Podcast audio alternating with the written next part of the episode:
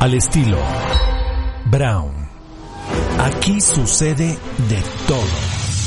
Viajes, cultura, sabores, música, travesías, glamour, mixología y sexo. Sexo. Porque al mal tiempo, un buen podcast. Esto es Al estilo Brown.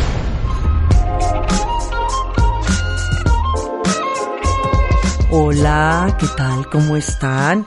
Y ya hoy tenemos nuestro tercer capítulo en este podcast al estilo Brown, un podcast que nos lleva a viajar, a comer, a disfrutar, a hablar de nuestro país, de, de la música de nuestro país y de todo lo que nos hace sentirnos, bueno, a mí en lo personal, Mariana Brown me hace sentir muy orgullosa de ser mexicana y, y pues de poder compartir mis experiencias. Estuve el fin de semana en Puerto Escondido, fue uno de los viajes más lindos y les voy a contar porque además Puerto Escondido es un destino al que yo quiero muchísimo, lo amo. Empecé a ir a Puerto Escondido desde que estaba yo pues bastante chamaca, como por ahí de los 18 años, si no es que antes, mi papá nos llevaba a acampar a las playas de Puerto Escondido, que bueno, la playa más importante y la que ha definido, digamos, un poquito este poblado tan pintoresco es Cicatela. Yo me acuerdo que nos fuimos a acampar con mi papá cuando la carretera era una cosa espantosa, porque bueno, sigue siendo, desde luego, si tú te vas de la ciudad de Oaxaca a las playas de Oaxaca, pues es una carretera que estás en plena sierra de muchísima curva. Pero en aquellos días nos fuimos toda una banda de, de, de, hermanas y primos y íbamos ahí, ya sabes, de repente, pues párense porque ya me maría y echar la guácara porque... Una cosa espantosa, de verdad. Hoy, afortunadamente, ya gozamos de muy buenas carreteras, pero en aquella época decías, híjole, ir a Acapulco te tomaba seis horas. Tal vez muchos de ustedes o muchas de ustedes no lo saben, pero bueno, hoy también agradecemos que hay unas grandes autopistas para llegar a estos destinos tan bonitos. Y bueno, estando en Puerto Escondido este fin de semana, escuché la canción de Macedonio Alcalá, que es un personaje muy particular porque él nace en la ciudad de Oaxaca y que además siempre tuvo mucho interés en la música, en componer. Entonces se va con su profesor y empiezan a componer música porque además el hombre naturalmente era multiinstrumentista. Entonces tocaba el piano, el cello, la viola, la flauta. Y en algún momento este hombre, que era de este pueblo, que un pueblo muy lindo, en donde le piden, de Tlacolula, de Matamoros, le piden que componga un vals en honor a la Virgen María. Entonces él se pone a trabajar en este vals, porque además la Virgen María era la patrona de Tlacolula de Matamoros. Entonces, él compone con muchísimo trabajo, arduamente, en una situación súper precaria, hace esta composición que a mí me parece una joya y que define todo lo que es el estado de Oaxaca. Rápidamente les cuento que, bueno, el pobre de Macedonio Alcalá muere en situaciones muy, muy precarias, muy humilde, en la miseria, muy metido en el tema del alcoholismo. Nunca se pudo publicar esta pieza y muere a los 37 años de edad. Su hermano después, su hermano Bernabé, llega a publicar Dios nunca muere bajo el nombre de Macedonio Alcalá. Entonces, bueno, escuchemos un pedacito porque quiero que nos metamos en este en este feeling y en este, en este amor por lo que es el estado de Oaxaca.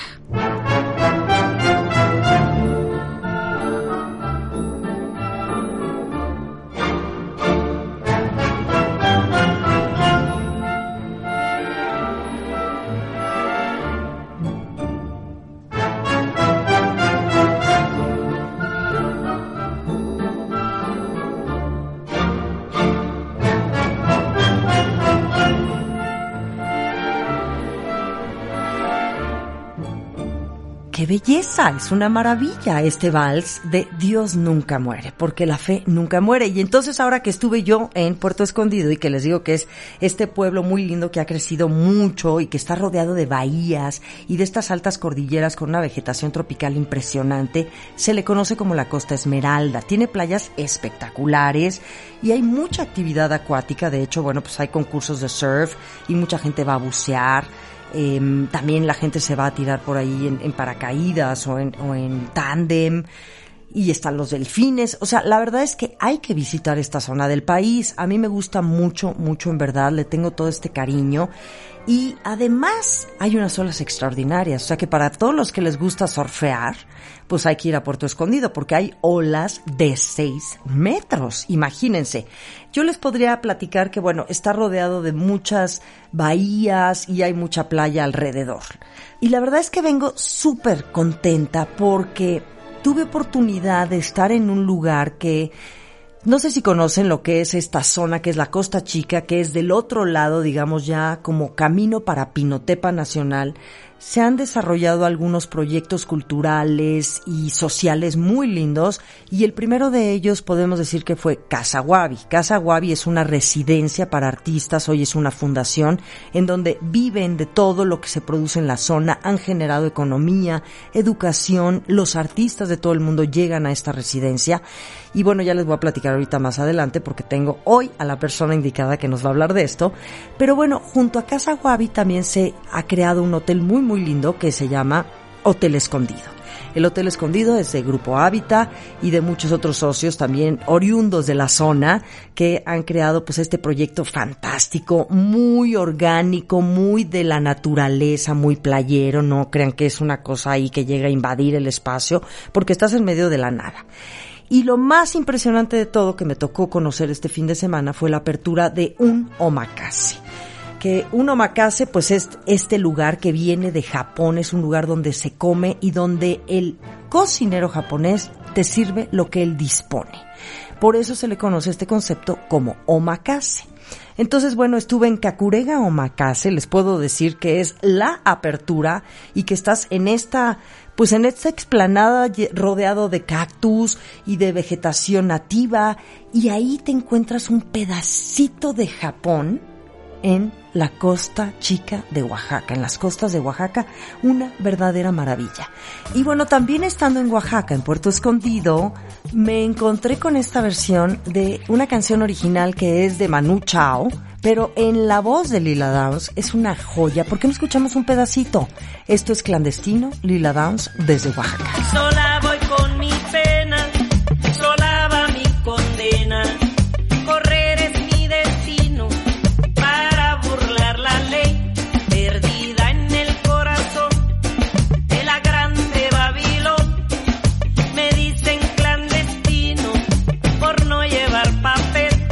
Bueno, ¿quién mejor que nos va a platicar aquí en este tercer capítulo de podcast?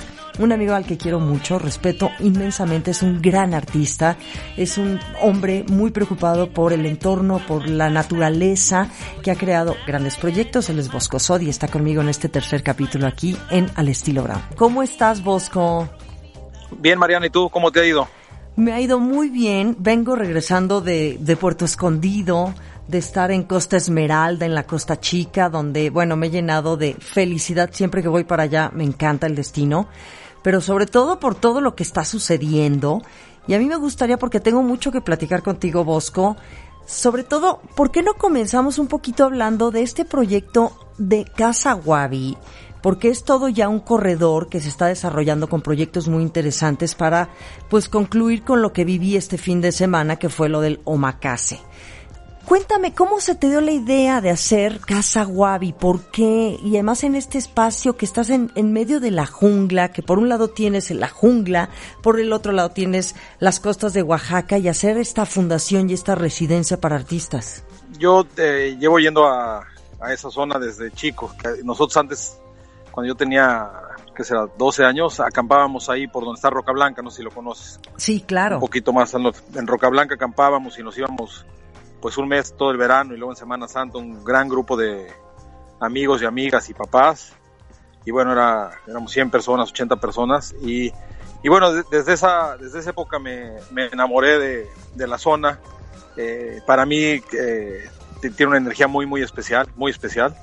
Uh -huh. y, y, bueno, cuando empezaron a ir bien las cosas eh, en mi carrera como artista, eh, pues siempre tuve ganas de, de regresar una gran parte de, pues de la suerte que he tenido y, y, de lo de lo de lo que he ido pudiendo ahorrar de dinero sí, ajá. y y pensé, bueno, ¿cuál era la mejor opción para hacer eso? Pues, hay gente que, bueno, dona algunas fundaciones, o, pero yo pensé que lo mejor era, pues, primero ayudar a mi país, ¿no? Que es México, obviamente. Eh, ayudar a mis colegas artistas, muchos que no tienen las oportunidades o no han tenido la suerte o, o, que, he tenido yo. Y bueno, y, decidí eh, el lugar que más me gustaba de México, que era la, la costa de Oaxaca, en especial ahí en Puerto Escondido. Sí. Y bueno, lo, lo que se nos ocurrió fue hacer esta fundación. Yo ya le había pedido a, a Tadao Ando desde hace mucho tiempo que, que la hicieras. Me había dicho siempre muy cortésmente que no. ¿Por qué? ¿Por qué? Pues no, yo le mandaba, aquella época, en aquella época no había ni, ni, ni mail, te estoy hablando de, o tan siquiera yo no tenía mail del, ni, ni ando, ah. del 2006, 2007, y pues le empecé a mandar faxes. Ok. Cada seis meses le mandaba un fax y me respondían cada seis meses muy cordialmente diciendo que por el momento no tenía, no tenía tiempo.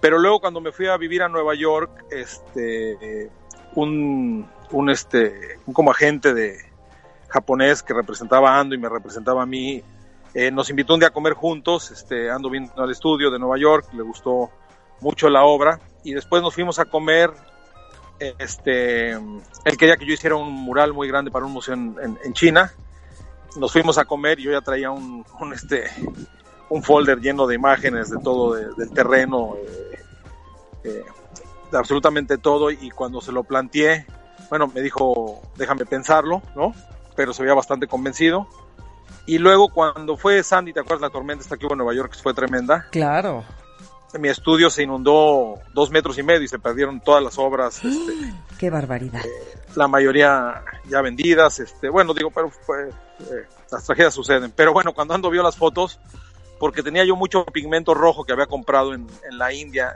como media tonelada, y a la hora que se inundó, se pintó todo el, el, pier, el, ¿cómo se llama?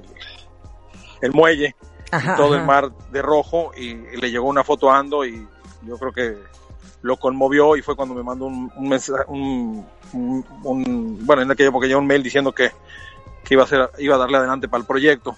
Y lo que se trataba, yo, yo quería, ¿por qué, por qué quería escoger un, un arquitecto, eh, digamos, eh, tan importante como Ando? Bueno, primero que nada porque siempre he sido admirador de su obra, me gusta mucho esta parte natural del concreto, esta parte de, de no llevar pintura, de una cosa que va envejeciendo con el tiempo, de, del juego que hace con las sombras y con los espacios, ¿no? Y, pero también yo pensaba que era importante si queríamos hacer que la fundación eh, eh, pues se volviera todo un suceso, pues que también hubiera una arquitectura eh, bella, una arquitectura importante y una, un, un, lugar que la gente fuera a visitar también por su arquitectura. Claro. Y bueno, pues comenzamos a hacerlo. Este, diseñamos la fundación para invitar a seis artistas a la vez. A estos seis artistas nosotros le, le pagamos todo, ¿no? No les pedimos nada a cambio, absolutamente. Lo único que les pedimos a cambio es que hagan un trabajo muy fuerte con las comunidades. Pueden ser unos talleres muy bien hechos, pero no nada más ser una clase de dibujo o algo así. Entonces, eh, el chiste es que hay, hay un intercambio de, de ideas, de, de pensamiento con las comunidades y estos seis artistas se quedan entre un, mes y tres meses, generalmente en promedio 40, 45 días. Y bueno, esa era la, cosa de la fundación, era, era tratar por medio del arte pues, de poner un grano de arena en, en, principalmente obviamente en los niños y adolescentes, en, en abrirles el ángulo de visión, en, darles más eh, herramientas para entender el universo y de esa manera pues poderlo cambiar más. Sí. Y, bueno, luego la idea, la idea, fue creciendo porque, bueno, como tú sabes, luego hicimos un pabellón de barro en el cual invitamos a los niños de las comunidades a que vayan, vayan a pasar el día. Hacen barro en este pabellón hecho por, también por el arquitecto, eh, también ganador del PRIS, que era Álvaro Sisa. Ah, sí. Eh, van tres, tres colegios a la semana, luego los, les, les ponemos una película en un pequeño cine que tenemos ahí, una película con contenido pero divertida. Les hacemos palomitas, como para que tengan un día especial, les enseñamos luego la exposición, hacemos una exposición al año con algún artista de renombre internacional, les enseñamos la exposición, se les da un tour por la casa, entonces se trata, aparte del intercambio que hay entre los artistas y las comunidades, pues que estos niños vayan y, pasen un día muy especial rodeados de arte y de, cosas bellas, ¿no? Es una belleza estar ahí porque además, eh, bueno, todo lo que ha ido evolucionando el proyecto de Casa Wabi en esta zona, porque son muchos, pues muchas hectáreas de terreno en donde también las especies nativas ocupan un lugar bien especial, porque ustedes también han trabajado en la conservación de esas especies y entonces la causa es como muy completa, sinceramente, porque tienes la opción de conocer un proyecto de Tadao Ando en las tierras mexicanas, en las costas de Oaxaca, que eso dices, bueno, qué, qué, qué honor, ¿no? Para los mexicanos poder conocer su arquitectura.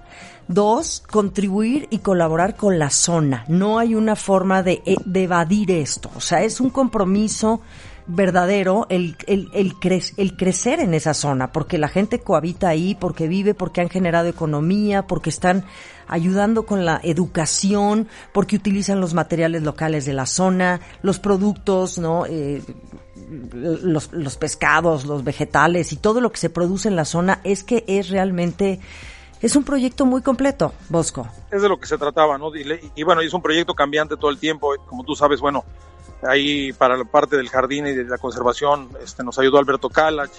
Tenemos un vivero de, del Guayacán, que es una planta en extinción, la cual estamos resembrando. Uh -huh. eh, obviamente eh, reforestamos todo porque yo creo que es, es, algo muy importante en México y creo que se nos olvida, bueno, en general en el mundo, pero en México en especial, que no podemos llegar nada más ahí a disfrutar, ¿no? Ya sea en, en Puerto Escondido o en Acapulco o en Cabo o en San Miguel de Allende, como que hay que, que dar, hay que hacer que todos eh, vayan a, hacia arriba, no nada más uno a disfrutar, ¿no? O, o los artistas nada más a, a, a pintar y ya está.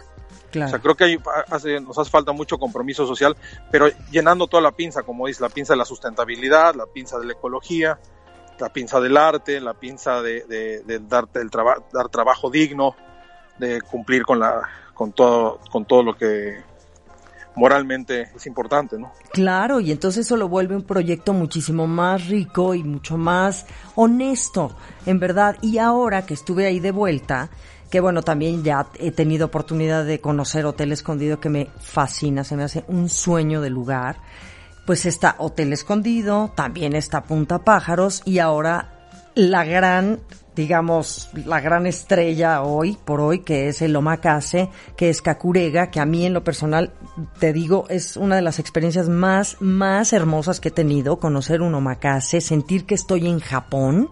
No conozco Japón, honestamente, todavía, pero, pero estar en este lugar, en medio de la nada, y entrar en este rinconcito de Japón y llenarme, ¿no? De, de, de emociones, de sensaciones, de sabores, todo tan perfecto, tan orgánico, tan minimalista, tan simple, tan sobrio. Es que esa era la idea, cuando, cuando pensamos en hacerlo, yo, yo quería hacer una cosa que, que, como que te, te ayudara a, ¿cómo le digamos?, a impulsar tus sentidos. Entonces queríamos hacer algo muy bello, muy sencillo, eh, digo, eh, como sabes, el arquitecto fue Alberto Calach, Alberto eh, le vino la idea de, de, hacer esta madera quemada, este, este, este, este pabellón muy abierto, viendo a la naturaleza, viendo al mar, viendo al...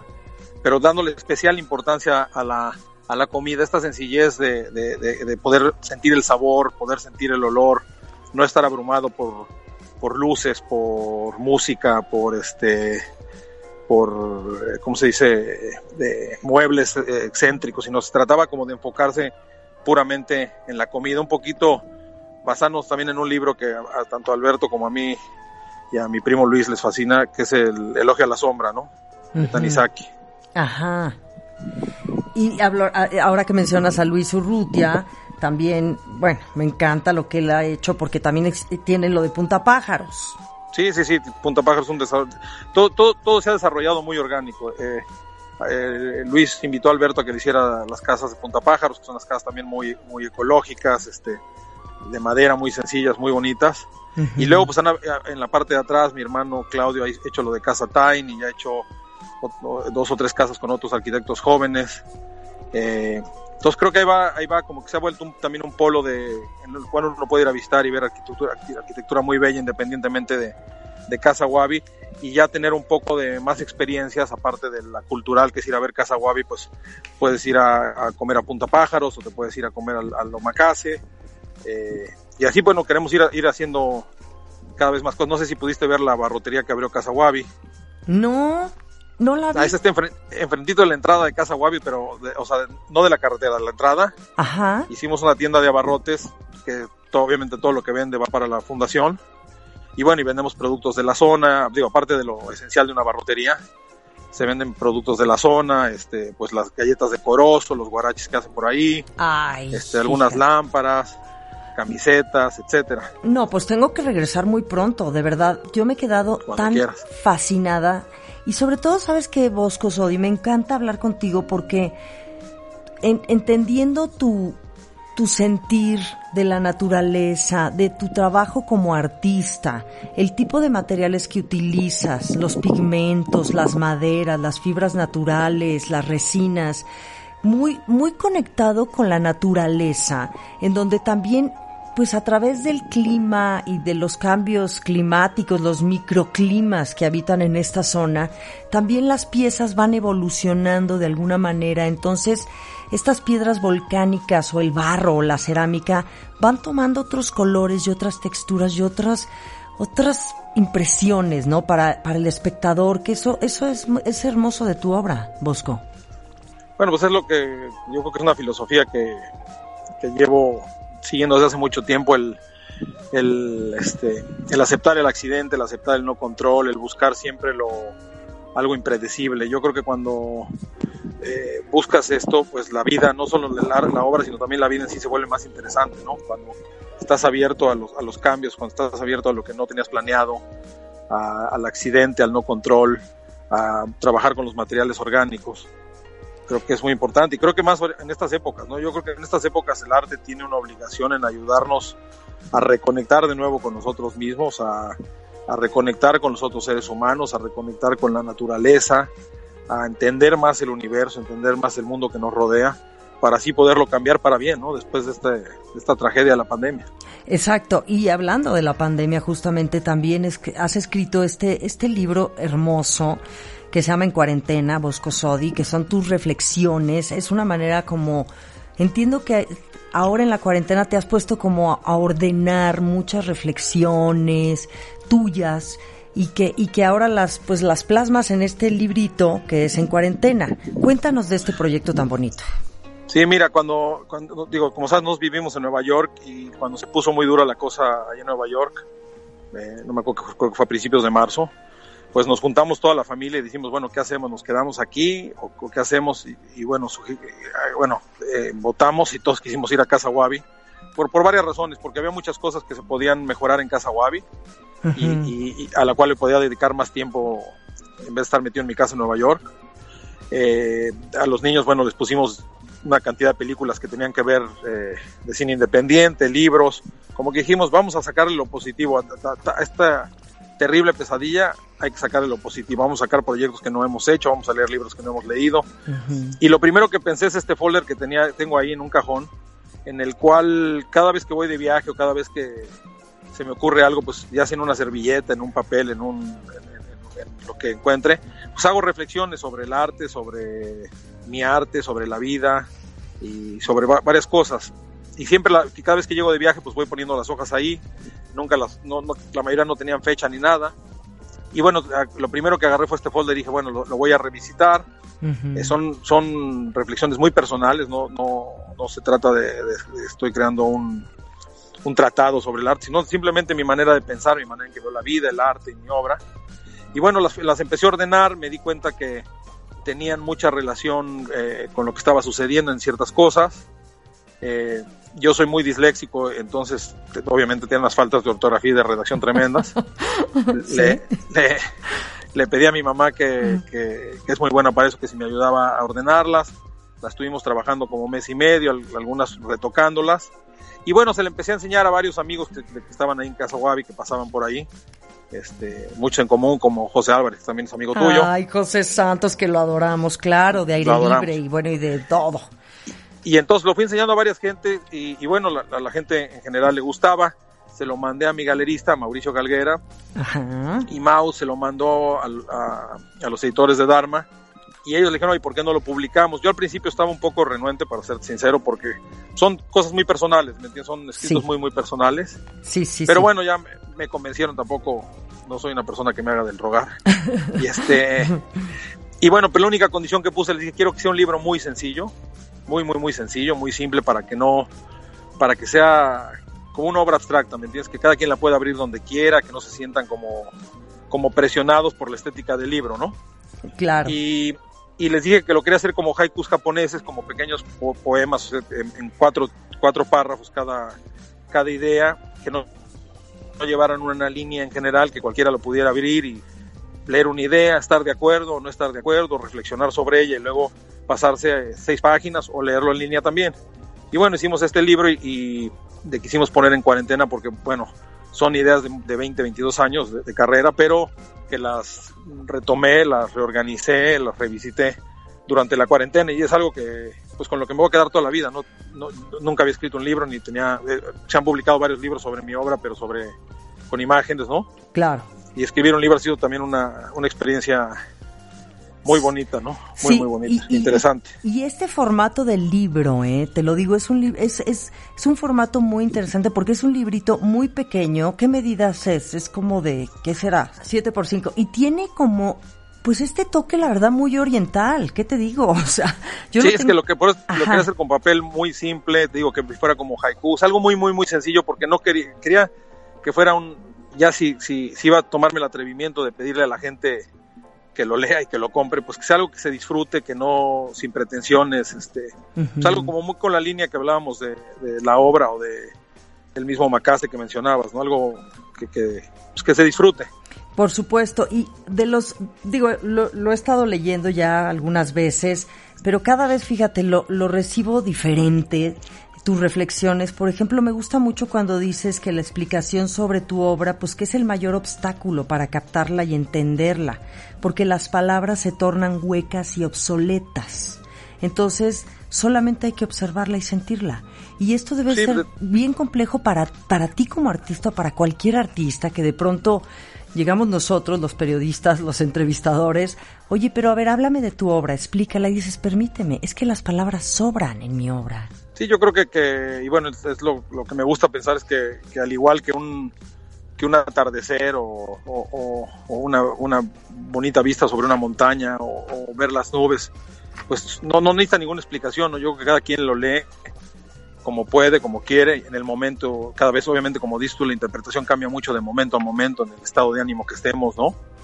Por eso siempre, siempre he preferido no poner títulos a mi obra, como sabes, por- porque entonces siento que sesgo la interpretación de la gente. Este, tratar de, de dejarla lo más abierta a la lectura posible y sin ningún, este, no hay lectura mala, ¿no? Claro, En, en mi caso. sí. Ahora, hablando acerca también de lo que escribes en tu libro, Bosco Sodi, acerca de, pues, cómo el tema del dinero, la economía, el, el capitalismo que vivimos hoy en día es abrumador y también ahora con COVID nos han puesto un hasta aquí de una manera muy, muy violenta, pero muy, Sí. muy necesaria, sinceramente. El arte, pues también ya hoy se percibe como, pues una cuestión muy frívola, muy capitalizada, en donde ya importa más lo que pagas que lo que compras o la misma obra, obra per se. ¿Qué opinas acerca de esto? Tú como artista. Bueno, yo no, no he estado de acuerdo, inclusive, no, no sé si lo viste, luego te lo mando, pero publiqué una carta abierta a mitad de la cuarentena a- que la mandé a todos los artistas y la publicó a Review, en el cual hablo que las cosas tienen que cambiar y tienen que cambiar ya. Ahora, ahora la busco y te la mando. Sí, Pero gracias. yo creo que este es un llamado de atención a entender que lo más importante de- del mundo del arte, pues es la, eh, primero la pieza o el arte y, y el artista, ¿no? Que esta parte de lo- del show de los precios, el show de las ferias, el show de las cenas y las fiestas, y, sea, es algo que, que le está restando el potencial que tiene que tener el arte, que es lo que hablamos. El arte tiene que ser medicinal, tiene que ser una cosa que nutre el alma, que nos ayude a, llevar, a hacer la vida más llevadera, a, a relacionarnos mejor con, con el mundo, con, con la naturaleza, con la gente que nos rodea. Y creo que eso se había perdido, ese protagonismo del arte, se el protagonismo se volvió el mercado, como dicen los precios. Que bueno, la siguiente pregunta que siempre me hacen es, bueno, pero tú qué opinas de los precios de, de tus obras, ¿no? Sí, claro. Pero pues es, es, es un mal necesario, ¿no? Es como, hay, hay que tener, hay que tomarlo con cuidado, ¿no? No, uno no puede hacer mucho, ¿no? Ajá. Este, ¿A, qué, ¿A qué te refieres? eh, Como que hay que tomarlo con cuidado, que, no u- puedes hacer pues mucho. uno no, no puede controlar mucho los precios que, que de repente se dan en una subasta, uno puede fijar los precios con la galería de lo que se va a vender la obra, pero nunca puedes controlar un precio que sea una subasta o algo así, y hay que tratar de llevar, como dijo López Portillo con Echeverría, la sana distancia con el mercado. sí, pero para ti, por ejemplo, fíjate que este es un cuestionamiento muy interesante porque dices, bueno, yo tampoco estoy en favor del sistema, ¿no? De las subastas y de lo que llega a cotizarse una pieza de arte, sobre todo en este mundo de las subastas.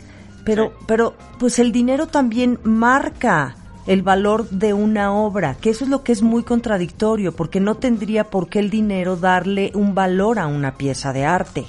¿Qué opinas? O sea, es una contradicción. Sí, es una contradicción.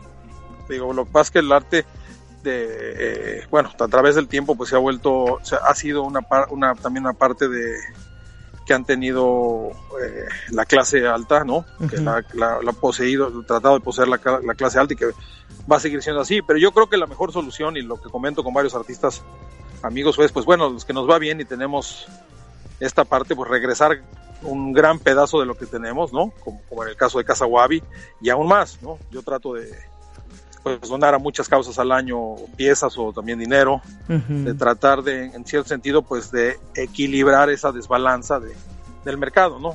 No se puede hacer mucho más. Y sobre todo porque es en el mundo en el que estamos viviendo que, que, tiene que ver con muchas cosas, porque no nada más es en el arte, es en todo. O sea, ya la globalización nos ha venido a cambiar y nos ha vuelto, pues sí, gente muy materializada en donde decimos, a ver, espérame, también hay que conectar con, como dices, o sea, la contemplación, la introspección, y creo que esto es lo que nos permite ser mejores individuos y seres humanos es el arte, el arte en todas sus manifestaciones, la música. No, eso, nos hemos dado cuenta, ¿no? Con la pandemia. ¿Quién no ha necesitado el arte en esta pandemia? ¿Quién no ha, no ha oído música? ¿Quién no ha, no, ha, leído un libro? ¿Quién no ha visto películas? Este, sí. ¿Quién no ha visto eh, teatro o, eh, por internet? O, ¿Me entiendes? yo creo que nos tenemos que dar cuenta de lo importante que es el arte, ¿no? Cuando uno está metido en su casa y no puede leer un libro o no puede ver una película o oír su música clásica o su jazz o lo que le, guste, pues es cuando la cosa se puede poner muy dura, ¿no? De acuerdo. Y bueno, Bosco Sodi, para terminar, ¿qué, ¿qué, te ha dejado a ti como artista plástico? ¿Qué te ha dejado a ti la pandemia? O sea, ¿qué, qué, qué enseñanza te ha dejado que nos puedas compartir? Bueno, una, una que que he platicado con varios artistas, con los que amigos con los que he tenido posibilidad, es que también nos ha enseñado que podemos seguir trabajando con, prácticamente nada, ¿no? Que no es necesario este grandes bastidores y estas grandes telas o estos grandes producciones este, de esculturas o lo que sea. Yo creo que, lo que se han dado cuenta todos es que a los que le tocó en su casa, pues muchos lo hicieron con un papel y un lápiz, otros que tuvieron un poquito más de oportunidad de estar en el campo, pues con ramas y con cosas. O sea, creo que también nos ha dado este golpe de humildad en el sentido de que se puede y se dé una obligación del arte, tampoco este despilfarro, que también hablabas tú, ¿no? Esta parafernaria de, de, gasto. Yo creo que nos ha enseñado que el arte está en cualquier esquina y es muy fácil hacerlo, ¿no? Sí, sí, sí. Oye, qué bien, qué padre. Bueno, ¿y qué te preguntaré? ¿Y qué, y qué, qué planes tienes? ¿Qué, qué, qué vas a hacer después? ¿Vas a venir para acá pues México? ¿Tienes alguna idea de hacer otra cosita? El día 4, sí, el 4 de septiembre inauguro en el Museo de Arte Contemporáneo de Málaga, una exposición, eh, una serie, aparte sin saberlo, pero vienen mucho al caso con, con esta pandemia, que es una serie de cuadros totalmente negros. eh, tuve la suerte de conseguir el negro más negro, inclusive aún más negro que el de Anish Kapoor. Uf. son los cuadros negros, negros, negros que parecen hoyos. O sea, los ves, parece como si fueran hoyos en el, y que hablan un poquito de esta parte de, y, sin pensarlo, ¿eh? pero bueno, de esta parte de, de, la nada, de la muerte. De, y, bueno, pues eso lo presentamos el 4 de septiembre ahí en, en, Málaga, en el Museo Contemporáneo de Málaga. Luego de ahí me voy a inaugurar una exposición en Florencia, con una galería pequeña ahí, el día 12 de septiembre. Y luego el día 8 de octubre inauguro dos exposiciones en Nueva York, una con mi galería de Nueva York con Paul Casmin y otra con Pioneer Works, que es una fundación, eh, una non-profit que vamos a poner todas las eh, esferas que viste en Casa Wabi Sí. ahí en, medio de Nueva York, en un, en un eh, parking lot vacío, Qué que se abre y se quedan cuatro, cinco- cuatro meses o cinco meses, algo así. ¡Qué maravilla! Las ¿Qué? vamos a cambiar totalmente de su, de su ambiente. ¡Qué bien, Bosco! Y tú no le tienes miedo al color, ¿verdad? No, no, no, no. En No, creo que el color es fundamental en la vida, ¿no? Sí, o sea que hay que atrevernos, desde ponernos la ropa que decidamos, y si hoy me decido poner el pelo azul también. No pasa nada. Hay que jugar con los colores. De acuerdo, totalmente. Qué padre hablar contigo, te felicito mucho por todos estos grandes proyectos. A mí gracias, me emociona de verdad que gente como tú, junto con el doctor Alberto Calach, que bueno, ya ves que le decimos al doctor, doctor, Doctor, con Luis Urrutia, que es, también. sí, Luis Urrutia, que es lo máximo, con la gente también, También. del grupo Hábitat, o sea, que estén realmente transformando estos espacios y que nos estén enseñando también pues todo lo bueno que se puede hacer, ¿no? En- de las manos y los corazones de mexicanos, como tú, Bosco Sodi, muchísimas gracias. Muchas y, y- y como tú, Mariana, también. Ay, precioso, te mando muchos besos. Espero que nos podamos ver pronto. Sí, seguro nos veremos muy pronto y nos echaremos un buen mezcal ahí con el doctor y con José. Buenísimo, gracias, besito. Órale. Chao. Bye. Qué bonito, de veras. Váyanse a Puerto Escondido, atrévanse a viajar por nuestro país. Lo repito, los vuelos muy bien, hay vuelos muy económicos, hay planes de pagos.